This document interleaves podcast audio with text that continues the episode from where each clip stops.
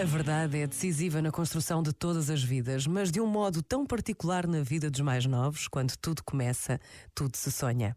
E começa de preferência nas pequenas coisas de que são feitos os dias. Precisamos da verdade na forma como nos relacionamos uns com os outros, como justificamos palavras e ações. Precisamos de verdade nos sentimentos, por vezes, basta a pausa de um minuto para nos apercebermos de que a verdade nos coloca mais perto da presença de Deus. Pensa nisto e boa noite. Este momento está disponível em podcast no site e na app.